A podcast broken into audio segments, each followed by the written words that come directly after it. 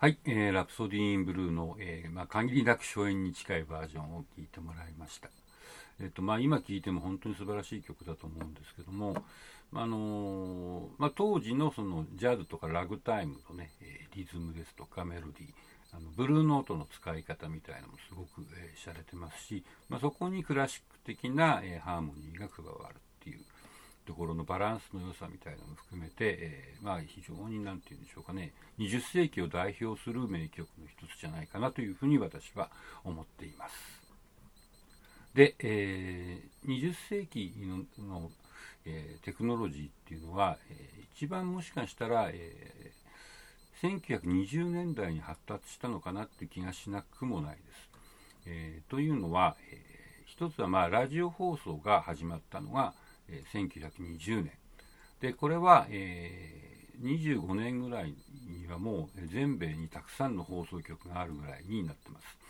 まあ、日本でも、えー、NHK が最初にラジオ放送を始めたのは1924年ですから、えー、アメリカで始まってからたった4年でもう日本でも始まってるっていう、えーまあ、当時にしてみると、え、ものすごいスピードで全世界にラジオっていうのが、え、普及したわけですよね。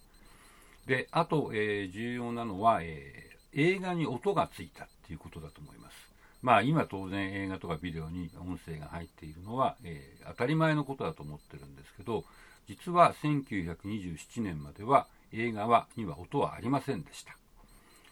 で、その、じゃあその頃どうやって映画を見てたかっていうと、えー、何にも音がないのを見るだけだとちょっと辛いんで、え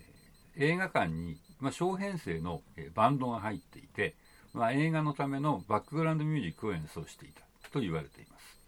であるいはそのレコードはあったのでレコードをかけながら、えー、あの音のない映画を見るっていうようなこともやってたようですね。ですのでその声がどうだっていうことはですね、えー、つまり映画俳優の声がいいか悪いかみたいなことは全然問題にならなかったわけで、まあ、顔と演技で勝負。で、あの、セリフは、えー、いわゆるサブタイトルがね、えー、字幕が出ますので、まあ、それでわかるという形だったわけですけども、まあ、1927年に、えー、世界で初めての、えー、音が出る映画っていうのが、えー、公開されました。まあ、これはその映画のフィルムの横に、えー、音を入れるためのサウンドトラックっていうね、今でもサウンドトラックって言葉よく言いますけども、まあ、そういうような部分を作って、そこに、えー、録音したんですけども、で、その最初の記念すべき、えー、音が入ったトーキーっていうトーキー映画がジャズシンガーっていう映画だったんですね。だから当時やっぱり20年代ってジャズエイジって言われますけど、本当にジャズっていう言葉が流行っていた時代だっていうのはこれでわかると思います。つまり、なんだろう。映画の世界で最も注目される、絶対大ヒットするに決まっているものの、タイトルがジャズシンガーなんですから、まあ、ジャズっていうのは当時すごくこうかっこいい言葉だったわけですよね。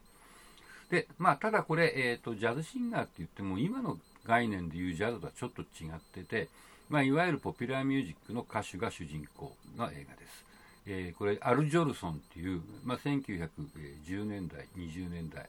の大スター歌手です。えー、ユダヤ人の歌手で、えーと、授業の3回目か2回目、2回目かな、えー、で、あの、ブラックフェイスで、えー、歌うシーンがあったのを、えー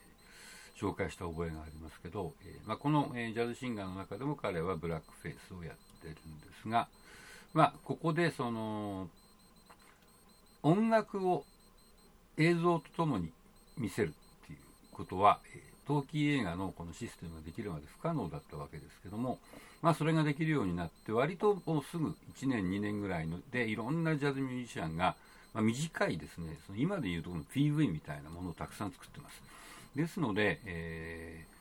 ー、1920年代の段階で、えー、音楽産業のですね、えー、つまり音が出る媒体がもちろんある。それからその映像と音っていうのは一緒に見て聞くことはもうできるようになって、でそれをプロモーションに使おうっていう考え方ももう出てきてるっていうんで、その20年代のおしまいの段階では、まあ、今の音楽産業がやってることと基本的にはほとんど変わらないことができてるわけですね。まあ、できてなかったのは、あの、いわゆるネット、ネット配信だけぐらいの感じだと思います。というわけで、このジャズシンガーの、一部を見てもらいたいんですけども、ここでですね、アル・ジョルソンが You ain't heard nothing yet って言ってるんですね。つまりこれは、あのいや、あなたまだ聞いてないですよ、いいものを。これからもっといいジャズ歌いますからっていう意味でここで言ってるんですけども、まあ、これはこの映画全体の、えー、観客に向けてのメッセージでもあるわけですね。